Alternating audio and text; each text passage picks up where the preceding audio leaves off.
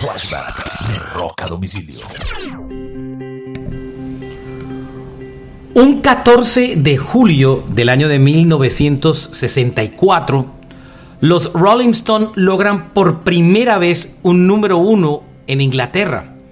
Lo logran con una canción que no es original de ellos, sino es un cover del famoso músico afroamericano Bobby Womack. La canción se llama It's All Over Now.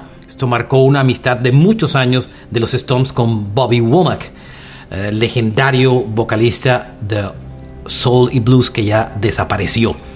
Y así los Stones lograban el número uno de las listas de una larga carrera de éxitos y de top número uno que ha trascendido por 60 años. Este es un flashback de Rock a domicilio recordando el primer número uno de los Rolling Stones.